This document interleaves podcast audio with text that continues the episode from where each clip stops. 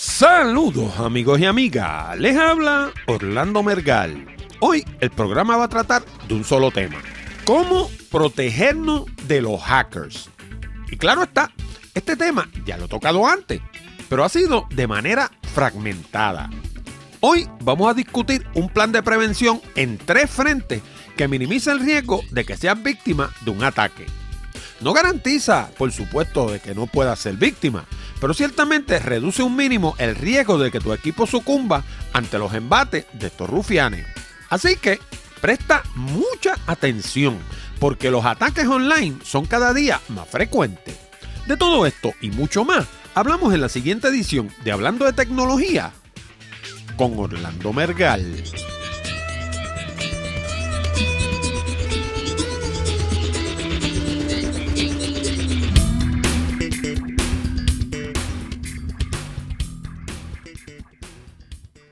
Saludos nuevamente, amigos y amigas, y bienvenido al programa número 146 de Hablando de Tecnología, con este que les habla, Orlando Mergal. Este programa llega a ti como una cortesía de Accurate Communications. Si necesitas servicios de comunicación de excelencia para tu empresa, como redacción en inglés o en español, traducción, producción de video digital, colocación de subtítulos, fotografía digital, servicios de audio, páginas de internet, blogs, nuestro nuevo servicio de diseño de libros electrónicos o inclusive producir un programa como este, llámanos al 787-750-0000 para una consulta. O visítanos en la internet en www.accuratecommunications.com. Además, no olvides el pequeño botón de Share Safe que hay debajo del título de cada uno de nuestros programas. Si piensas que nuestro material es bueno y que le podría resultar interesante a otras personas, dale share y ayúdanos a multiplicar la audiencia de Hablando de Tecnología.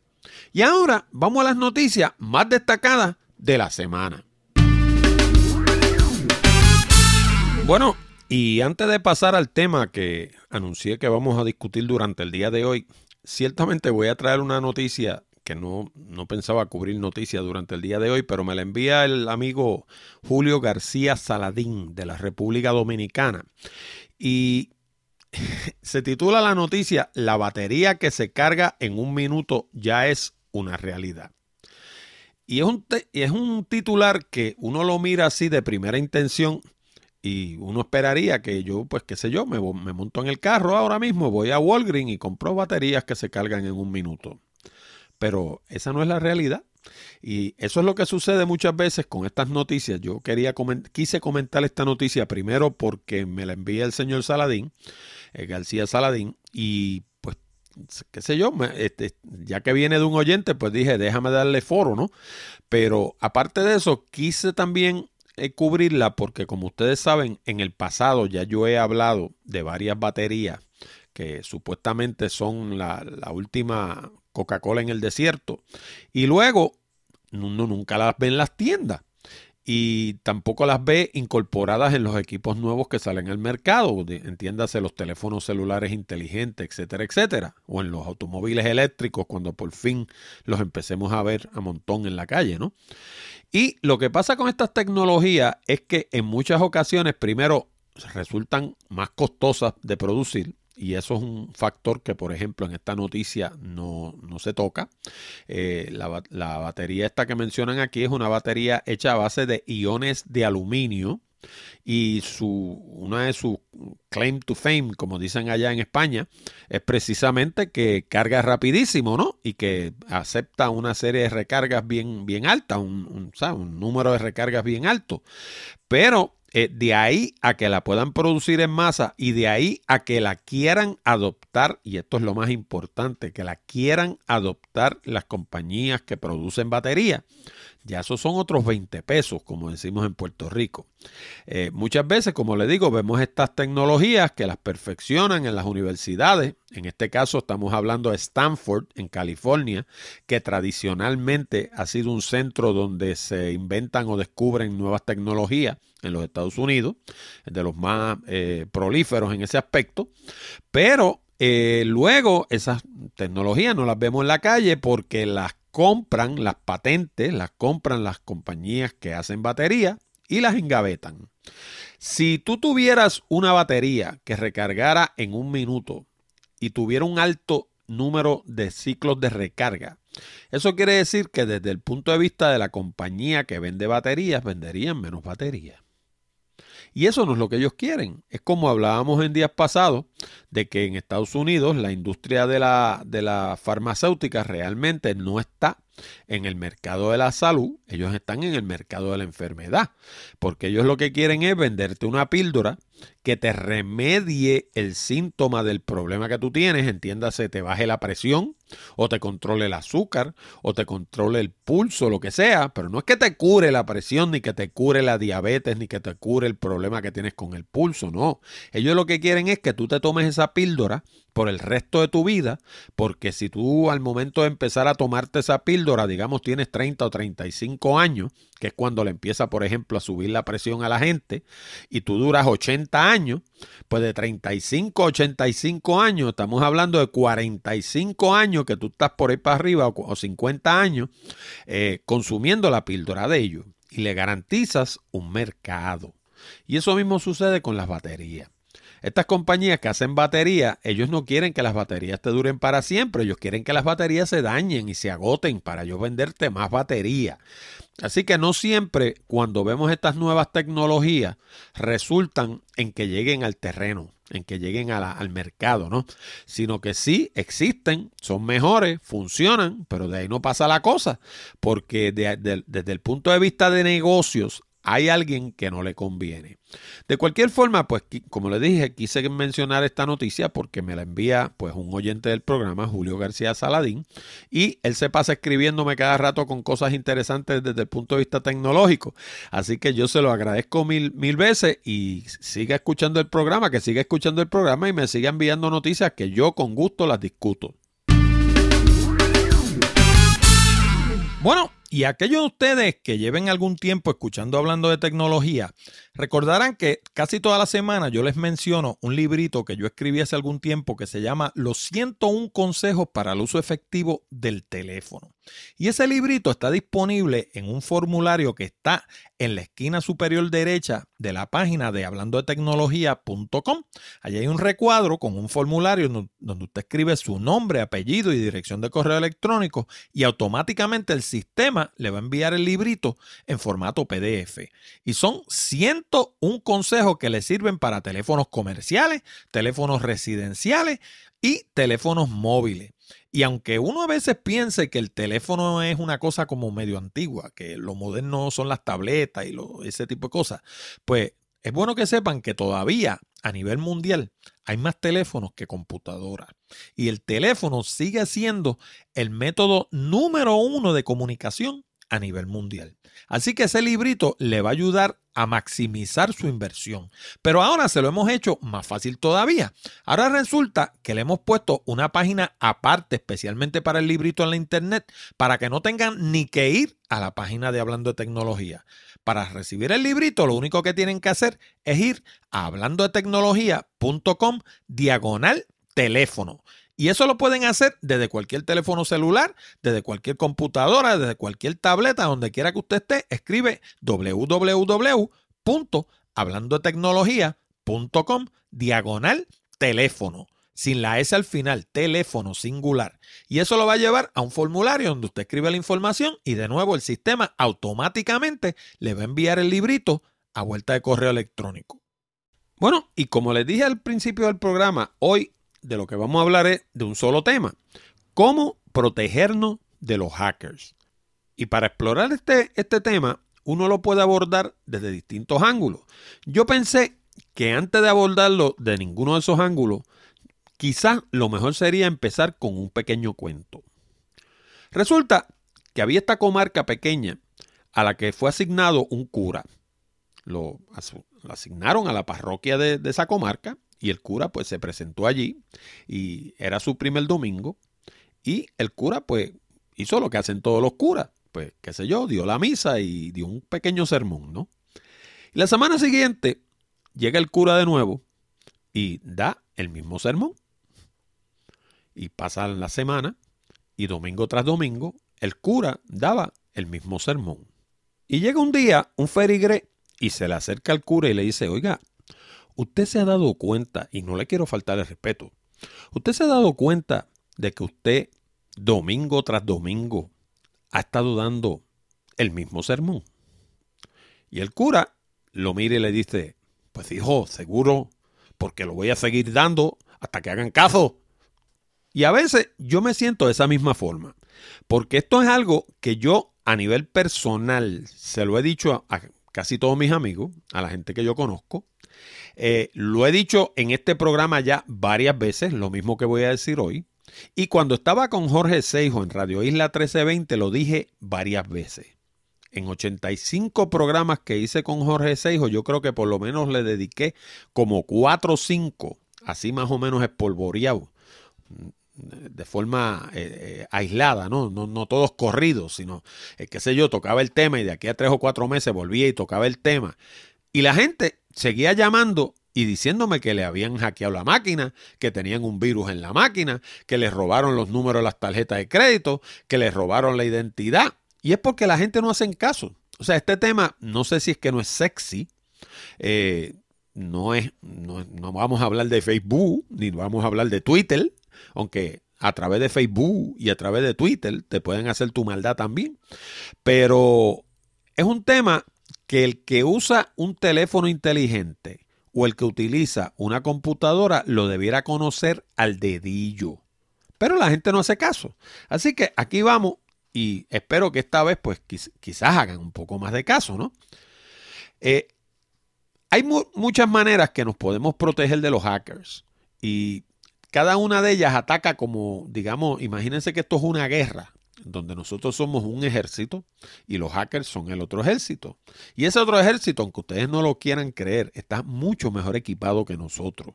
Nosotros tenemos una sola arma que podemos utilizar en contra de ellos y que ellos no pueden utilizar en contra nuestra. Y esa arma es que en tu máquina o en tu teléfono no entra nada sin que tú hagas algún tipo de acción, tomes algún tipo de acción. Eso es lo que se conoce en el mundo de la tecnología como ingeniería humana. La gente, los hackers, ellos tienen que lograr que tú hagas algo para abrirle la puerta y dejarlos entrar a tu máquina. Sobre todo cuando tienes una contraseña fuerte y de eso vamos a hablar ya mismo. Ok, ¿Cuáles son las maneras que podemos utilizar para protegernos de los hackers? Y todas estas, en alguna ocasión, la mayoría de ustedes las han escuchado, pero como le decía el cura ahorita, hasta que no hagan caso, se lo voy a seguir diciendo, ¿no? La primera es utilizar un programa antiviral, un antivirus. Y de estos programas, esto no es nuevo tampoco. Estos llevan desde que las computadoras son computadoras, han habido programas antivirus. Y los hay mejores y los hay menos mejores. Eh, los más tradicionales que hemos escuchado en el mercado, por ejemplo, pues qué sé yo, Norton, Kaspersky, esos son los más comunes y los vemos en las tiendas y también tenemos versiones gratuitas. Eh, y hay varios más para la gente de Windows. Yo utilizo Macintosh. Eh, y, estos programas, pues todos básicamente hacen lo mismo. Ellos tienen unas definiciones en memoria de los programas que utilizan los hackers para entrar a nuestras máquinas. Y esos programas se conocen como virus. Y ellos, estos programas lo que tienen es una definición de cómo está estructurado un virus de esto. Y cuando ellos detectan ese comportamiento, automáticamente aíslan ese code, esa, esa programación. La aíslan porque saben que tiene los síntomas típicos de un virus. No saben que es un virus o no es un virus. Sencillamente tienen la sospecha, pero ante la sospecha lo que hacen es que aíslan esa programación. Ahora, de estos programas, pues hay unos mejores y hay unos, como les digo, que son menos mejores. Eh, a mí personalmente me gustan los programas de ESET. Y vengo hablando de ESET desde que estaba con Jorge Seijo. Por ahí hay alguien que descubrió ESET ahora y anda por ahí culeco hablando de ESET. Pero yo he venido hablando de ESET yo creo que ya hace casi 10 años. Y ESET hace dos programas importantes. Uno de ellos se llama NOD 32 y se escribe NOD 32. Y el otro se llama Internet Security. ¿Y cuál es la diferencia? Pues Note 32 está diseñado para las máquinas Windows y Internet Security está diseñado para las máquinas Macintosh. Fuera de eso, básicamente hacen lo mismo, o sea, protegen tu máquina contra los virus, tienen un firewall, eh, interceptan los correos electrónicos, o sea, todo lo que entra y sale de tu máquina, estos programas lo monitorean y detectan posibles amenazas y cuando hay una amenaza sencillamente lo aíslan y te dan una alerta de que X cosa o Y cosa está causando un posible problema. Para que seas tú quien decida si eso lo vas a dejar pasar o no lo vas a dejar pasar. Y mi consejo es que en el 99% de los casos lo mejor es no dejarlo pasar, a menos que sea algo que uno sepa a fe cierta de que viene de alguien en quien uno confía y que no es un virus, sencillamente la máquina lo está interpretando como un virus y aún así pudiera ser un virus viniendo de un amigo de uno, porque si este amigo de uno tiene la máquina infectada, podría estar transmitiéndole un virus a uno sin saberlo. Así que yo diría que casi en el 100% de los casos lo mejor es sencillamente decirle que lo borre, que le dé delete y que no lo deje entrar a nuestro sistema. Como les he dicho antes, aquellos de ustedes que interesen comprar productos de ISET, en la página de Hablando de Tecnología hay una, un área que es de producto y allí hay un enlace de afiliado de ISET eh, donde lo que cogemos es una pequeña comisión. Desde el punto de vista de ustedes le va a costar lo mismo. Los productos ISET, dicho, dicho sea de paso, no los pueden comprar en tienda, solamente se venden online. Así que o lo compra por ahí, o lo compra directo con ISET, o lo compra, qué sé yo, a través del enlace, del enlace de otra persona, como usted prefiera. Pero de cualquier modo le va a costar exactamente lo mismo. Y donde único lo puede comprar, como le digo, es online.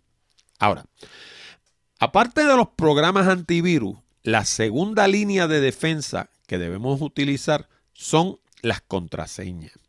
Los otros días yo estaba escuchando un programa, un, podcast, eh, donde estaban hablando de las contraseñas más comunes en el 2014 en los Estados Unidos. Obviamente, los puertorriqueños no somos mucho más inteligentes en ese aspecto que los americanos, ni los dominicanos, ni los argentinos, ni ninguno de los latinoamericanos. Hacemos las mismas barbaridades.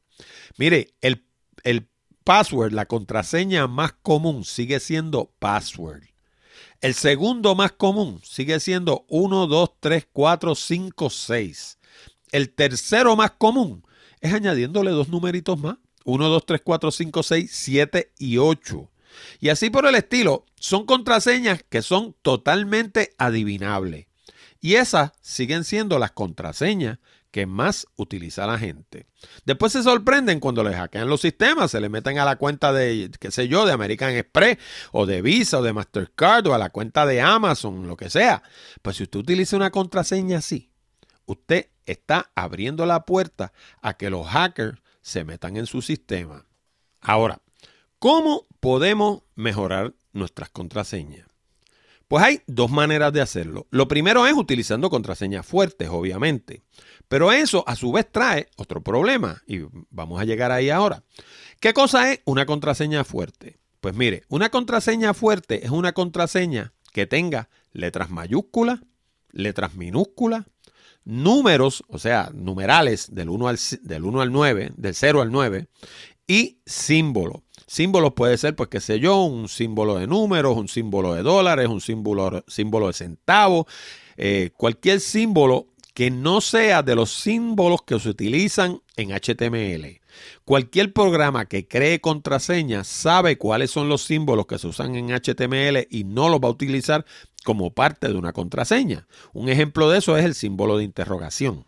El símbolo de interrogación no puede formar parte de una contraseña porque el símbolo de interrogación se utiliza en los queries de, las bases de datos. Y el query, pues son básicamente las búsquedas, ¿no? Así que si usted eh, utilizara un símbolo de interrogación en una contraseña, puede volver loco un programa que sea de bases de datos. Por eso es que no se utiliza. Pero muchos de los símbolos, vamos a ponerlo así, son 256 símbolos que tiene una computadora. Pues de esos 256, yo creo que como 200, o más o menos, como 200 o más, se pueden utilizar como parte de una contraseña. Ahora, esa contraseña tiene que tener un largo también. Esa contraseña, dicen los expertos, que idealmente debe tener más de 8 caracteres. Ahora, yo personalmente utilizo contraseñas de 25 caracteres. Y tienen, como les digo, letras mayúsculas, letras minúsculas, símbolos y números. ¿Y por qué mayúsculas y minúsculas? Porque para la computadora existe una diferencia. Para usted, una A mayúscula, una A minúscula sigue siendo A, pero para la computadora son dos letras totalmente distintas. Así que eso es lo que se llama como case sensitive. O sea, las contraseñas son case sensitive. Eso quiere decir que la máquina sabe que esa A es mayúscula y no es minúscula. Y si usted se la pone minúscula, le va a decir que esa contraseña está incorrecta.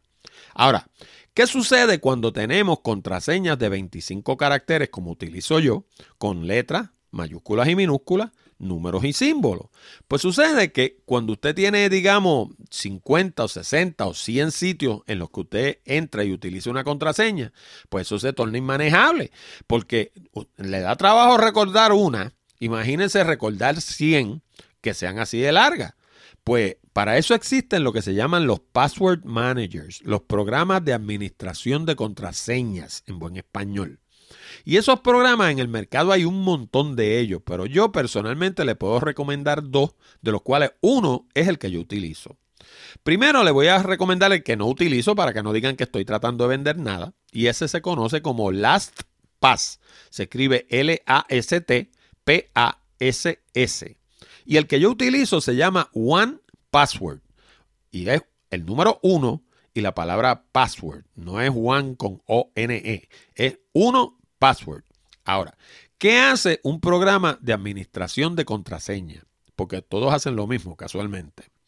Un programa de administración de contraseñas lo que hace es que memoriza la contraseña de cada uno de los sitios que nosotros visitamos usualmente y luego cuando usted va a visitar ese sitio le pide la contraseña principal del programa.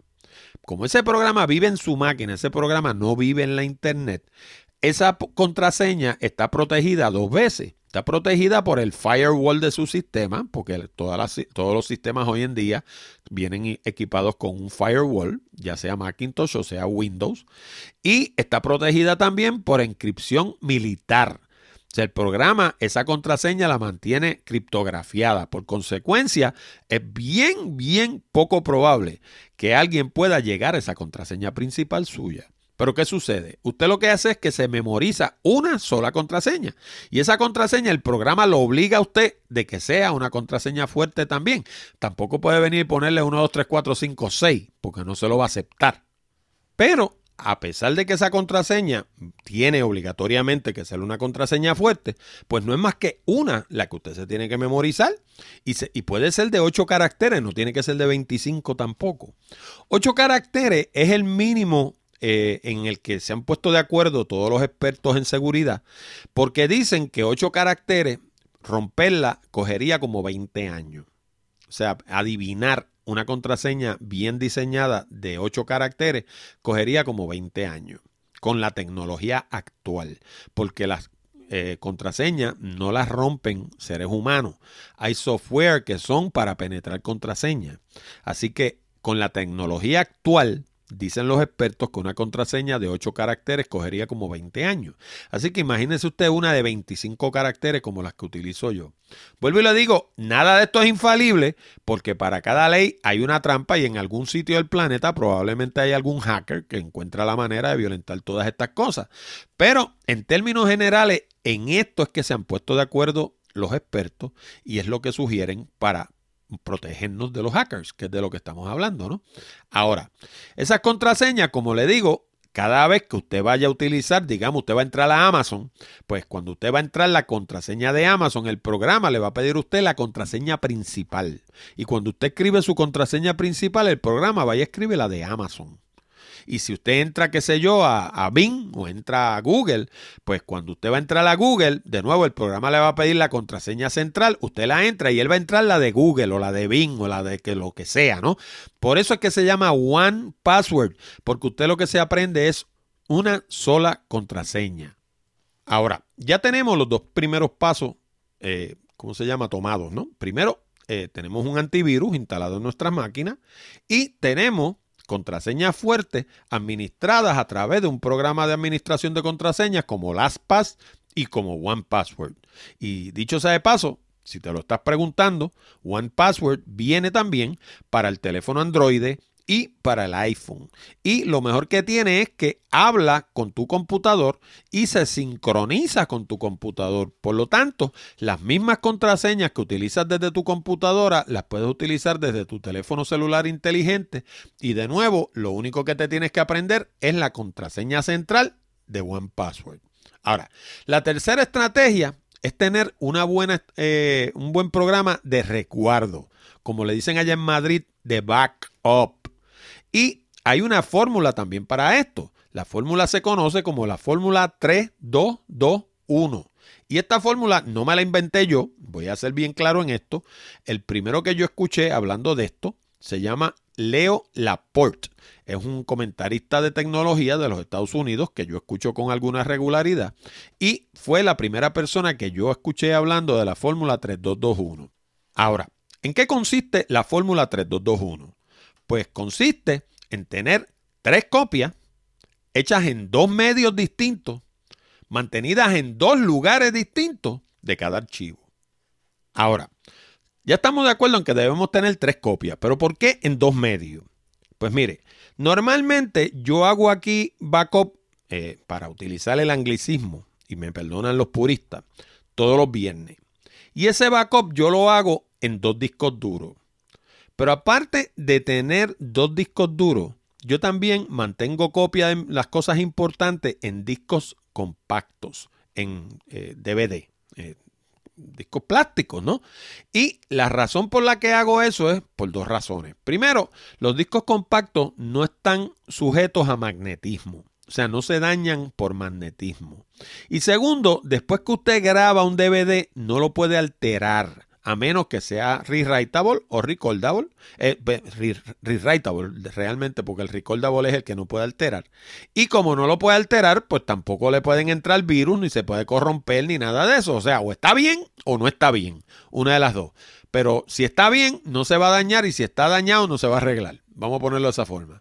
Así que dos, tres copias en dos medios. Dos discos duros, digamos, conteniendo el mismo material ambos discos, más la información en discos ópticos. Ahora, ¿con qué yo hago eso principalmente? Pues mire, con mi colección de fotografías, por ejemplo. Yo soy fotógrafo paisajista y llevo en eso desde el 1984. Así que ustedes se podrán imaginar la colección de fotografías que tengo. De hecho, los que quieran ver algunas de ellas, las pueden ver en www.puertoricofotography.com. Allí debo tener como unas 7, 800 fotos de Puerto Rico nada más. Y todas son fotografías paisajistas. Y usted no va a ver fotografías de personas ni fotografías de equipo. Va a ver fotografías estrictamente de los paisajes hermosos de Puerto Rico. Ahora, ustedes se podrán imaginar que si yo pierdo esa colección, pues obviamente las lágrimas serían de agalón pues para uno proteger eso al máximo, pues lo tiene en dos medios. Yo tengo dos discos duros, bueno, realmente tengo cuatro, eh, de los cuales dos de ellos son copias de los otros dos. Y cada vez que yo traigo fotografías nuevas y las proceso, pues las copio al disco 1 y las copio al disco 2. Pero aparte de eso, tengo copia también en discos ópticos para asegurarme de tener triple, triple protección. Eso no está tan fácil de decir, triple protección. Eh, y asegurarme de que no vaya a perder ninguna de mis imágenes, ¿no? Idealmente, en los Estados Unidos, ¿de dónde sale el otro 2? Fíjese que son tres copias en dos medios, tres, dos. Entonces, ¿de dónde sale el otro 2? Pues el otro 2 sale de dos lugares. Eh, los expertos dicen que no debemos tener todos nuestros huevos en la misma canasta. Sea, de nada sirve que usted tenga discos duros, dos de, ellos, y tenga una copia óptica. Si las tiene todas una al lado de la otra y mañana hay un temblor de tierra o hay un fuego, se van a perder los dos discos duros y se van a perder los discos ópticos también. Por eso los expertos recomiendan que una de esas copias usted las tenga en otro sitio. Puede ser en casa de su mamá, puede ser en una caja de seguridad en el banco, dependiendo de la información que contenga ese disco duro, ¿no? Pero lo importante es que no tenga toda la información en el mismo lugar, porque de lo contrario, como le digo, si tiene algún problema, pues va a perder la soga y la cabra. Va a perder la computadora, que es la copia original, va a tener los dos externos, que son dos discos duros aparte, y va a perder los discos ópticos. Ahora, ¿cómo se hace esto? Pues mire, entrar en cómo se hace esto ya es un poco más extenso y yo no lo voy a hacer porque yo escribí una entrada, como le, digo de nuevo, hace ya varios años y está tan al día hoy en día como estaba cuando la escribí. Y esa entrada está en mi blog Picadillo y se titula ¿Se te dañó el disco duro? Horror. Y esa le voy a poner en la sección de enlace del programa un enlace a esa entrada para aquellos de ustedes que quieran establecer un programa de resguardo, entre comillas, backup, para que vayan allí y vean exactamente paso por paso qué es lo que tienen que hacer y cómo es que se hace. Por eso no lo voy a cubrir ahora. Ahora, luego de que tenemos los backups, lo próximo es establecer lo que se conoce como un programa de higiene. Y cuando hablamos de higiene no quiere decir que usted se bañe, tampoco quiere decir que se lave la boca. Estamos hablando de higiene industrial, el término eh, visto desde, el punto de vista industrial, ¿no? Eh, y lo que quiere decir es establecer unas maneras correctas de hacer las cosas.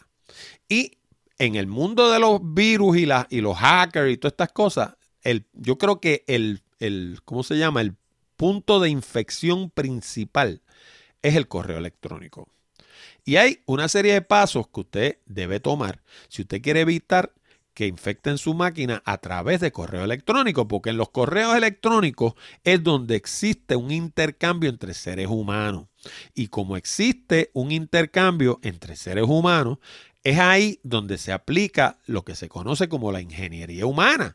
Es que aplican una serie de trucos psicológicos, o sea, utilizan la psicología para lograr que usted reaccione de una forma predeterminada. La mayoría de la gente, cuando se enfrenta a un problema, no piensa demasiado. Muchas veces hacemos lo que en Puerto Rico le llamamos disparar de la baqueta, que es que, por ejemplo, a usted, usted recibe un correo electrónico, de los cuales, dicho sea de paso, yo me dedico a coleccionarlo. Yo tengo ahora mismo una colección de correos malvados de más o menos como 60 distintos, ¿no? Pero vamos a darle un ejemplo. Vamos a decir que usted recibe un correo, y este es el ejemplo perfecto porque sucede por lo menos una vez cada semana o cada dos semanas. Usted recibe un correo electrónico de su cuenta de PayPal. Y su cuenta y su correo electrónico dice que su cuenta de PayPal está congelada porque hay un problema con los datos de su cuenta y que para que descongelen su cuenta de PayPal, usted tiene que darle clic a este enlace que está aquí, ir a su cuenta y corregir la información. ¿Qué sucede? Cuando usted le da clic a ese enlace, usted realmente lo que está haciendo es instalando un virus en su máquina.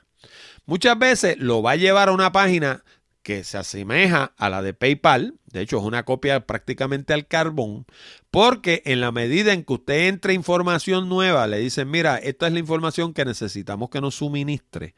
Con esa misma información luego le hacen daño financiero a usted porque le van a pedir su número de tarjeta de crédito, le van a pedir la fecha de expiración, le van a pedir el número secreto, que son los tres números que están luego del número de la tarjeta de crédito en la parte de atrás donde usted firma la tarjeta. Esos tres números se conocen como el código de seguridad. Y esos tres números lo que hacen es que le dicen a Mastercard, American Express o a quien sea, que dicho sea de paso, American Express funciona distinto, les explico ahora. Pero lo que hacen es que le dicen que usted es fulano de tal, el fulano de la tarjeta, y que en efecto usted tiene la tarjeta en la mano, porque esos tres números no aparecen en ningún sitio, ni siquiera en su cuenta de, de mensual, donde usted paga la tarjeta mensualmente, esos números no están allí tampoco. Esos tres números donde único aparecen es en la tarjeta para demostrarle a Visa o a Mastercard que usted tiene la tarjeta en la mano. En el caso de American Express, los numeritos aparecen por la parte al frente. Y en lugar de ser tres dígitos, son cuatro. Están a la mano derecha, más o menos encima del número de la tarjeta de crédito, digamos como a una tercera parte del alto de la tarjeta. Pero es básicamente lo mismo, es el código de seguridad de la tarjeta. Pues cuando usted le da clic a ese correo electrónico de PayPal que yo les estoy hablando, le van a pedir el nombre suyo, el número de la tarjeta, la fecha de vencimiento y el código de seguridad. Y si se duerme los tres segundos, es capaz que le piden que corrobore también su dirección postal y el resto de su información. Y con eso le hacen un robo de identidad perfecto, porque lo tienen retratado. Ahora, eso no lo hace PayPal nada más. Yo lo recibo aquí de PayPal, de Visa, de Mastercard, de Amazon. O sea, eh, de hecho, en, PayPal recibo tantos que PayPal, yo llamé allá y me comuniqué con ellos para ver qué se podía hacer con este programa y me dieron un correo electrónico que cada vez que yo recibo un correo de esto, yo le doy forward y lo envío a ese correo electrónico porque ellos tienen un departamento específicamente dedicado a investigar los problemas de fraude. Y ese correo electrónico, para aquellos de ustedes que lo interesen anotar, es spoof at paypal.com. Y es spoof es S-P-O-O-F.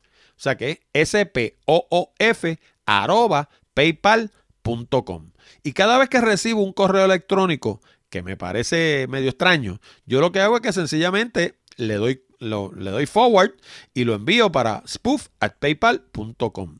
En otros sitios supongo que habrá algo parecido. Yo realmente no lo conozco. Así que yo lo que hago es que en el caso mío de la Macintosh, yo lo que hago es que le hago un retrato al correo electrónico y le doy delete. ¿Cómo le doy un retrato? Pues mire, con la tecla de command, con la de shift, hundidas las dos a la vez, aprieta el número 3.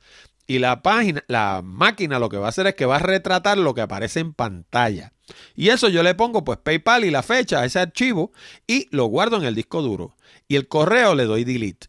Y voy manteniendo allí un récord. ya les digo, tengo de infinidad de compañías distintas. Correos que son de, básicamente todos son iguales. Eso se cataloga como phishing. Se escribe P-H-I-S-H-I-N-G.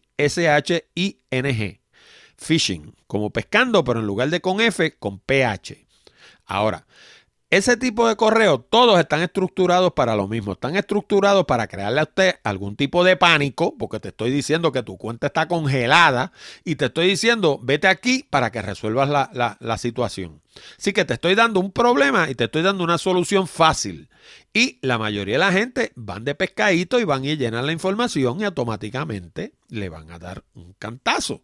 Ahora, ¿cuál es la recomendación para evitar caer en los correos de phishing? Pues la mejor manera es sencillamente darle delete y no hacerle caso. Si usted entiende que tiene un problema con su cuenta de Amazon, llame a Amazon. Amazon tiene un número de teléfono. Si usted cree que tiene un problema con el correo, porque los he recibido el correo también, que es doblemente malo, pues, y, y, le explico ahora por qué es doblemente malo. Mire, llame al servicio de, servicio al cliente del correo.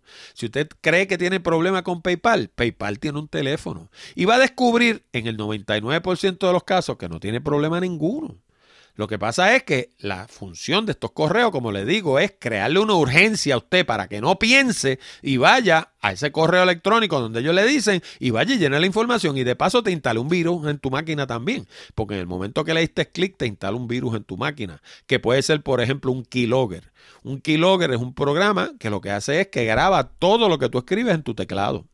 Y después yo voy y entro, entiendas el hacker, va y entra y, accede, accede a ese keylogger y tiene una grabación de todo lo que tú escribiste en tu teclado. Entiéndase que si entraste, por ejemplo, a Amazon y escribiste tu número de cuenta para, para entrar a Amazon, automáticamente el keylogger va a registrar tu número de cuenta y va a registrar tu password. Eso, dicho sea de paso, es otra de las ventajas que les da One Password. Porque One Password, cuando escribe la contraseña para que tú puedas entrar a una página, eso no se registra como, como golpes en las teclas. Esa información pasa directo al servidor del sitio donde tú estés entrando, pero el keylogger no la registraría porque no hubo una acción de tú hundir las teclas. Tú no escribiste esa contraseña. El sistema se la envió directamente al servidor de PayPal o de Amazon o del correo, de Visa, de Mastercard o de quien sea. Así que como él se la envió directa, el keylogger no registra esa información. Así que otra de las ventajas de utilizar un programa como OnePassword es que te protege de los, de los programas estos de keylogger, ¿no?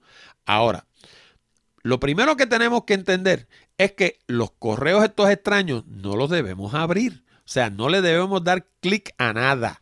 Porque obviamente cuando el programa, cuando el correo entra a nuestro programa de email, nosotros somos capaces de ver lo que dice el email. Pero mientras usted no le dé clic a nada, no tiene ningún problema. Como le digo, tampoco debe someter información, ya sea personal o financiera o de ninguna clase. Y si tiene un attachment que le dice, mira, bájate este archivo HTML o zip o lo que sea, ese attachment ni para el cara lo vaya a bajar tampoco. Ignórelo por completo.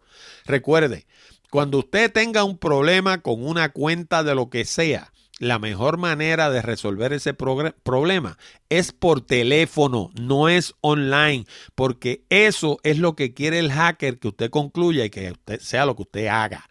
Mientras usted se mantenga alejado de resolver el problema por la computadora, usted va a minimizar las oportunidades de tener un problema. Ahora, hay un último vector que no quiero dejar fuera y que tienen que tomar en consideración para evitar problemas y son las memorias USB. Las memorias USB son bien útiles si nosotros tenemos más de una máquina eh, y pues qué sé yo, queremos pasar información de una máquina a otra, pues usted sencillamente va pap, y le metió una memoria USB de esta la máquina, copió ahí lo que sea, fue y lo pegó en la otra y lo pasó allá. Ahora, cuando ese intercambio de información trasciende las máquinas suyas, ahí es donde pueden empezar los problemas. Porque el problema es que usted no sabe cuán promiscuo es este otro usuario y cuando usted va y mete su memoria en la máquina de él, usted se puede estar trayendo un problema de allá para acá. Ahora, One Password, en el momento que usted mete esa memoria en su máquina, si tiene algún tipo de virus, se lo va a decir. ¿Ok? Pero si usted no tiene ningún tipo de programa antivirus, sencillamente va a traer ese problema y lo va a meter en la máquina suya.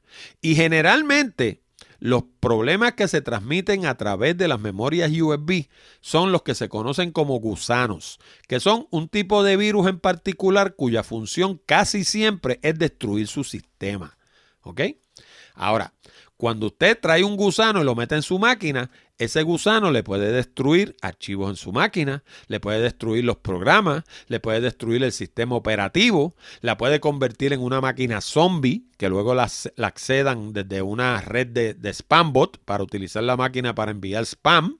Eh, pueden hacer todo tipo de barbaridad porque una vez usted metió eso, esa memoria en su máquina, usted está dentro del sistema. Siempre teniendo la salvaguarda de que si usted tiene un programa antivirus, la cosa es un poco menos crítica, porque se supone que el programa antivirus le diga a usted que usted está introduciendo un programa en su máquina y lo ponga lo que se llama en una, en una cuarentena. Así que es ese documento, básicamente usted no puede hacer nada con él hasta que usted tome una decisión afirmativa de hacer algo con él. Porque el programa, los programas eh, antivirus, eh, se dice que no protegen a nadie de su propia estupidez. O sea, el programa te va a decir, mira, aquí yo detecto que hay un problema. ¿Tú quieres abrir ese archivo? Pues si tú lo abres, el programa no puede evitar que tú lo abras. El programa lo que te puede decir que ahí hay un, un, problema potencial y advertírtelo para que tú no lo abras. Por eso es que no nos protege de nuestra propia estupidez. Si nosotros lo abrimos, somos lo suficientemente estúpidos para abrirlo, pues entonces nos merecemos que nos pasen las cosas que nos pasan, ¿no? Por eso es que debemos ser extremadamente cuidadosos con estas cosas. Ahora, los programas antivirales, volviendo de nuevo al principio, que empezamos por los programas antivirales, hay que mantenerlos al día. Esa es la otra. Los programas antivirales los venden como una licencia anual. Eso quiere decir que todos los años tú tienes que poner allí tus chavitos para que ellos te sigan protegiendo. Pero aparte de eso, los programas antivirales hay que actualizarlos. La mayoría de ellos se actualizan eh, automáticamente, pero la máquina tiene que tener acceso al Internet. De lo contrario, el programa no se puede actualizar. Y cuando el programa se actualiza, es lo que hace es que baja lo que se conoce como definiciones, que es lo que hablábamos ahorita, que son las definiciones del footprint, de la manera que se comportan los distintos virus. El programa lo que hace es que cada vez que surgen virus nuevos, ellos detectan cuál es el footprint de ese virus y lo suman a las definiciones del programa. De suerte que la próxima vez que trate de entrar un virus como ese a tu máquina, el programa dice, oh, míralo aquí. Oh, no, no lo deje entrar.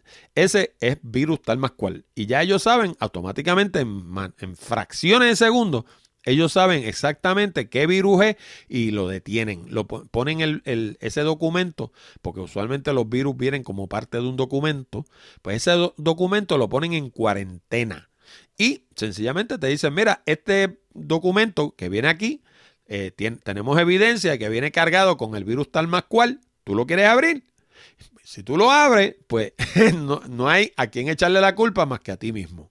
Así que esa, eh, así es como funciona eso de los programas antivirus. Y por último, en estas cosas hay que tener un poco de malicia, señores. Nadie en la vida te da nada por, por nada, o sea, gratis. O sea, siempre que tú recibas un correo electrónico diciéndote, mira, hemos detectado que tienes un problema en tu máquina, dale clic aquí que te lo vamos a resolver. Porque nosotros somos la gente mejor del mundo, nosotros regalamos nuestro trabajo y no te cobramos nada por resolverte ese problema del virus. Así que dale a clic y olvídate que tú vas a estar resuelto. Pues ¿saben qué? Así es como le han instalado a millones de personas el virus este de CryptoLocker. Y CryptoLocker, por ejemplo, es un virus que, ¿saben lo que hace? Sencillamente te tranca la máquina y te manda un email y te dice, mira, ¿te acuerdas de aquella máquina que tú tenías? Para que tú puedas entrar a la máquina ahora me tienes que pagar 500 pesos o 300 dólares, lo que sea. Si no me paga, pues la máquina cada vez que la abra te va a salir el mismo mensaje. Y el problema es que tú le pagas los 300 o los 500 dólares, asumiendo que se los pague, y tú no tienes ninguna garantía de que aquí a seis meses la máquina haga lo mismo y vuelvan y te digan, mira, tienes que ponerte 500 más, porque de lo contrario no te voy a abrir la máquina, ¿no? Así que en estas cosas lo mejor no es resolverlo, lo mejor es evitarlo.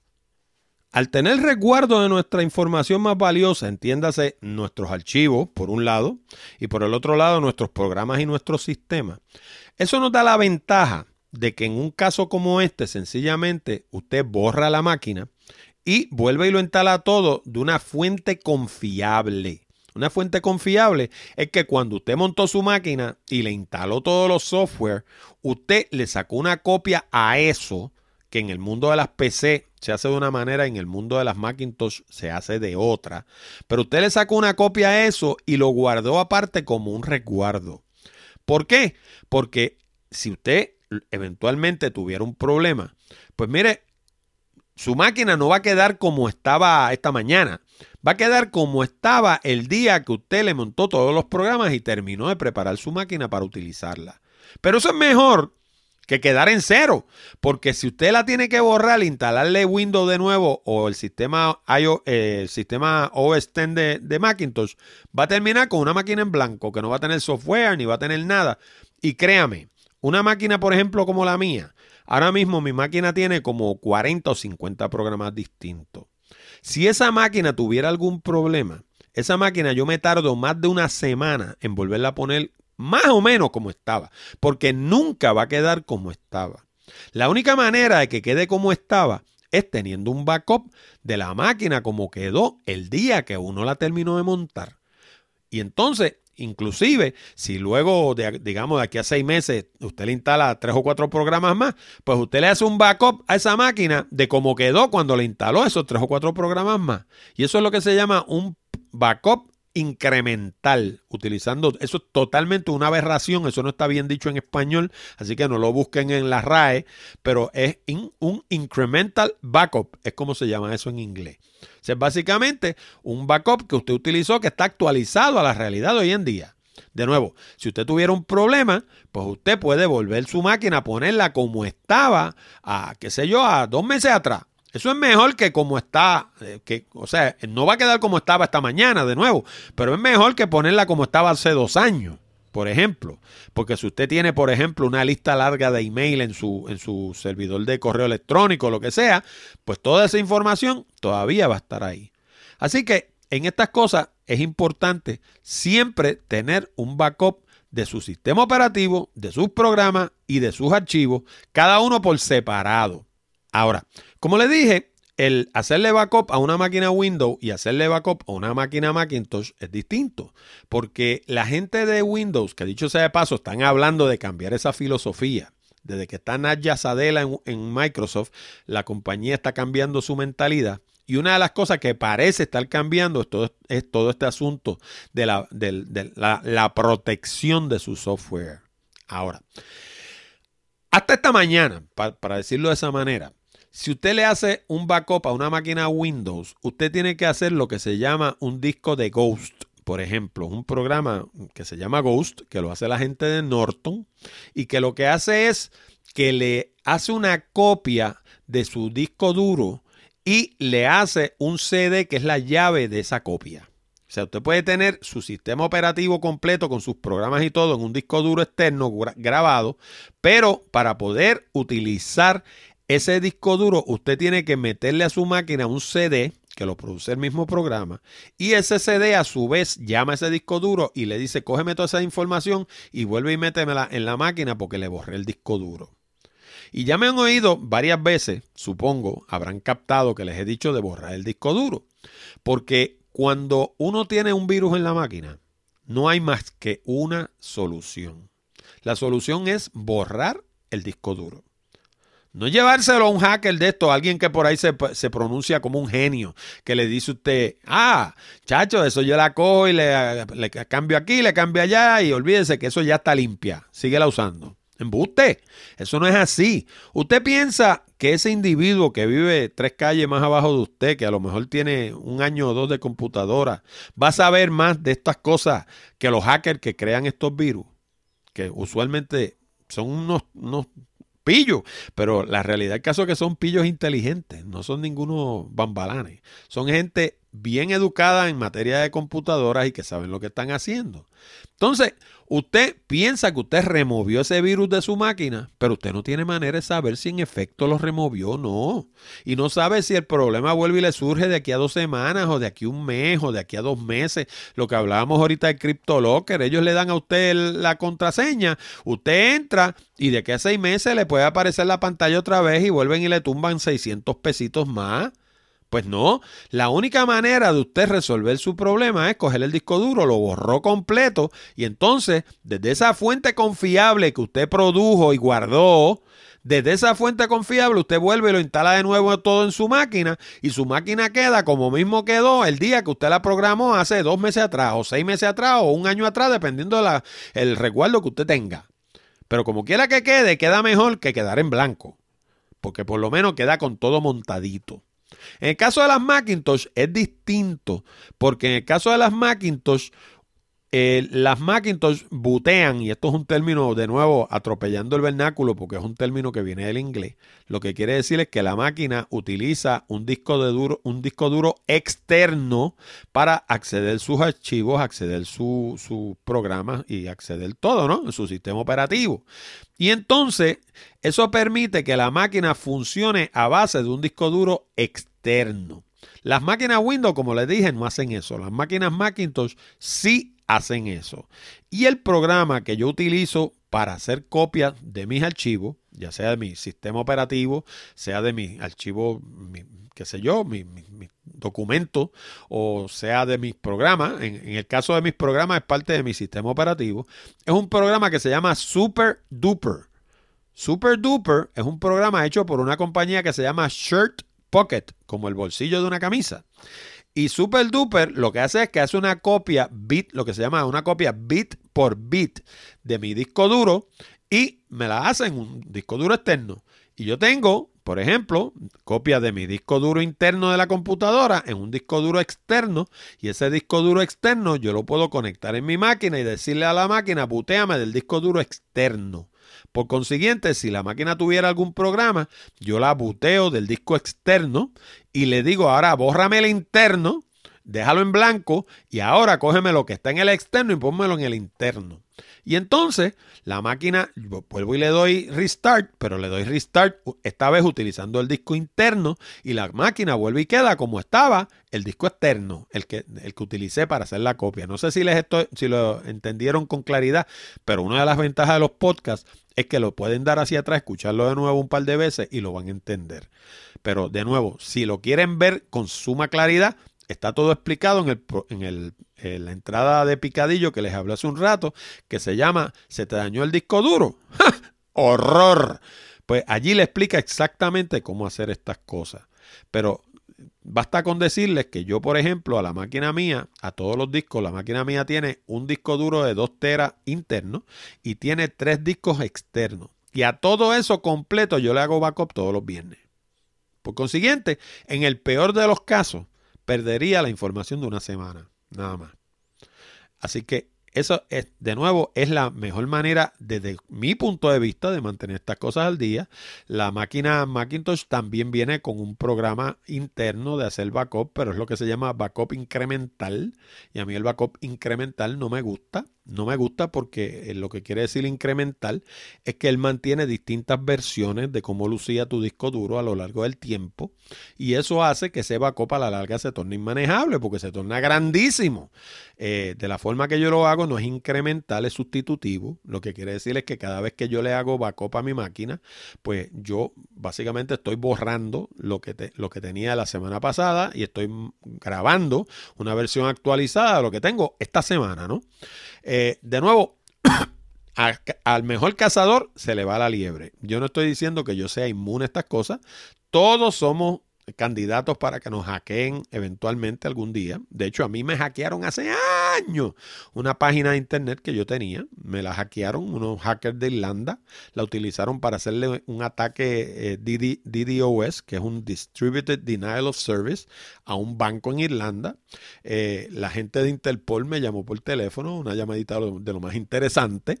Eh, Tuve la página sin servicio un montón de tiempo, luego tuve que cambiar de compañía. Bueno, fue una experiencia bien dolorosa y todo porque utilizaba una contraseña de diccionario. Una contraseña, una palabra que usted la buscaba en el diccionario.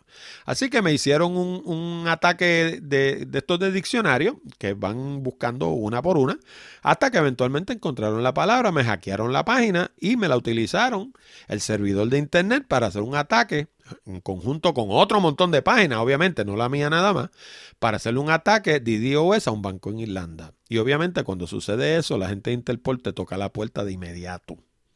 Así que en estas cosas uno tiene que tratar de tener el mayor cuidado posible. De nuevo, como les digo, al mejor cazador se le va la liebre. No somos infalibles. Pero el, el truco está en hacérselo lo más difícil posible. Porque yo aprendí hace mucho tiempo atrás con un vecino que yo tenía cuando yo era muchacho, para allá para cuando yo tenía 16 o 17 años, que estaba empezando a guiar y esas cosas, a conducir vehículos de motor, entiéndase. Pues yo tenía un vecino que era policía. Y el policía me, me enseñó a mí una cosa, me dijo, ¿tú sabes qué? Cuando un pillo se va a robar un carro, se roba el más fácil. O sea, básicamente lo que me decía era que inclusive hay veces que los pillos están buscando un automóvil en particular porque, digamos, usted tiene, digamos, como tengo yo, una Pathfinder y están buscando una Pathfinder porque necesitan, digamos, las dos puertas del lado izquierdo. Pues mire, buscan una Pathfinder del color de la suya porque la idea es quitarle las dos puertas, ponérsela a la otra y no tener ni que pintar. Así que en ese aspecto, pues por lo menos ahí están buscando un vehículo de los que tiene usted. Pero con todo y eso, van a llevarse el más fácil que esté. Y lo mismo sucede en el mundo de las computadoras. Si usted utiliza contraseñas de 25 caracteres con letras, mayúsculas y minúsculas, números y símbolos, cuando un hacker tropieza con eso, se va y busca en otro sitio, porque el suyo le resulta más difícil. Y si usted suma eso a una serie de otras cosas, por ejemplo, las páginas mías de internet todas utilizan un sistema que si usted las trata de hackear más de cinco veces corridas, lo sacan de, de circulación por 30 días. ¿Y cómo lo sacan? A base de su dirección de IP. Quiere decir que usted no puede visitar esa página, ni siquiera mirarla por 30 días. Porque cada vez que lo intente, la página le va a decir que su dirección de IP está proscrita. Pues mire, todas esas cositas combinadas son capas y capas y capas que uno va poniendo para protegerse de los hackers. De nuevo, siempre pudiera aparecer uno que sea el mago y ese va a entrar como quiera. Pero que no sea por un descuido de uno, que no sea porque uno hizo algo que no debió haber hecho. Porque, pues, yo, a mí me pueden hackear, sí, yo no soy infalible. Pero, mi hermano, el que me hackea a mí tiene que ser un bravo, de verdad. Y yo me tendría que quitar el sombrero y diría, wow, este individuo de verdad sabe. Porque yo no le dejo puerta abierta ninguna, ninguna. Todas las puertas están cerradas. Y esa es la estrategia que usted debe utilizar. De nuevo, ustedes se preguntarán por qué traje este tema hoy. Pues mire, como le dije, porque lo he traído muchas veces y los lamentos siguen llegando. Pero aparte de eso, pues porque en estos días pues estuve hablando con un amigo mío y precisamente me dijo que lo habían hackeado. Y yo dije, pues mira, es de nuevo momento para darle un booster a la gente como hacen con los niños. Usted sabe que los niños y los perritos pequeños, cuando le ponen vacuna, pues al año van y le ponen un booster y al otro año van y le ponen otro booster. Eso es para mantener el, niño eh, eh, protegido contra las bacterias, contra los virus y contra lo que sea. Pues en el caso de, de, los oyentes hay que darle un booster de vez en cuando porque yo veo que siguen escribiendo y llamando y diciendo que le pasan las mismas cosas. Y es porque cometen los mismos errores no son muchas las que hay que hacer, son cuatro o cinco como han visto a lo largo del programa. Si ustedes hacen estas cositas que parecen complicadas, pero después que están todas en su lugar, son sanganadas, son sencillas. Mire, One Password funciona solo. Claro, cuando usted lo instala, va a pasarse dos días metiéndole todas las contraseñas de todos los sitios donde usted va a menudo. Y eso es una majadería, yo lo sé, pero eso no lo va a hacer más que una vez. Y después que lo haga, se olvida porque de ahí para abajo usted entró a un sitio nuevo que usted le gustó y qué sé yo qué y se registró y pues tiene una contraseña. One Password la va a memorizar automáticamente. Y ya de ahí para abajo, cuando usted vaya a ese sitio, One Password le va a pedir la contraseña de One Password y va a ponerla de ese sitio. Usted no la va a tener que poner, ni se va a tener que acordar. Ah, y por si acaso, One Password tiene dos cosas que a mí me encantan también. Y es que usted puede coger su lista de contraseñas y hacer un PDF de esa lista de contraseñas y guardarlo en su máquina. Pero claro, si su máquina por alguna razón se dañara, pues tiene sus contraseñas y su, y su PDF con las contraseñas todo encerrado en su máquina, así que resuelve poco. Pues entonces, OnePassword le permite también imprimir una copia en papel. Y esa copia en papel usted la guarda en un sitio bien privado en su casa o en su oficina. Y si en la eventualidad de que tú te tuviera un problema verdaderamente serio, si que como dicen eh, el dicho, la sangre llegue al río, pues usted tiene una copia en papel de sus contraseñas, que el papel, ese no se afecta ni por magnetismo, ni por hacker, ni por nada. Sencillamente, usted buscó su lista de papel, escribió su contraseña con el dedo, un carácter a la vez, hasta que eventualmente entró al sitio, pero no se quedó fuera. De nuevo, como les dije, quise traer este programa hoy porque sé que la gente sigue cayendo en las mismas cosas. Si tienen alguna pregunta, recuerden que pueden escribir a contacto arroba hablando tecnología.com, escriben con su pregunta y yo gustosamente se la voy a contestar. Bueno, amigos y amigas, con esto llegamos al final de esta edición de Hablando de Tecnología con Orlando Mergal. Recuerda que puedes enviar tus preguntas, comentarios y sugerencias a la dirección de correo electrónico contacto arroba hablando de tecnología.com o llamar al 787-664-7494, extensión 086 y dejarnos un mensaje grabado. También te recuerdo que este programa llega a ti como una cortesía de Accurate Communications. Si necesitas servicios de comunicación de excelencia para tu empresa, como redacción en inglés o en español, traducción, producción de video digital, colocación de subtítulos, fotografía digital, servicios de audio, páginas de internet, blogs, nuestro nuevo servicio de diseño de libros electrónicos o inclusive producir un programa como este.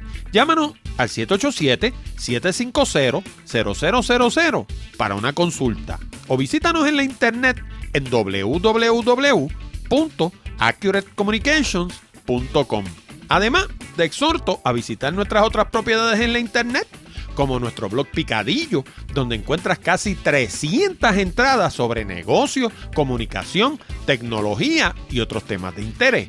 Encuéntralo en www.picadilloblog.com. También te invito a visitar El Mundo de los Negocios, donde entrevistamos a hombres y mujeres exitosos para beneficio de estudiantes y otros empresarios que estén comenzando. Encuéntralo en www.elmundolosnegocios.com. Y si te gusta viajar, no te pierdas Puerto Rico by GPS, donde encuentras fotos, información, audio, video y mapas con coordenadas GPS para llegar a sobre 100 lugares hermosos en todo Puerto Rico. Encuéntralo en www.puertoricobygps.com. Te habló Orlando Mergal. Con esto me despido hasta la próxima semana cuando discutiremos más temas interesantes del mundo de la tecnología. Hasta la próxima, amigos.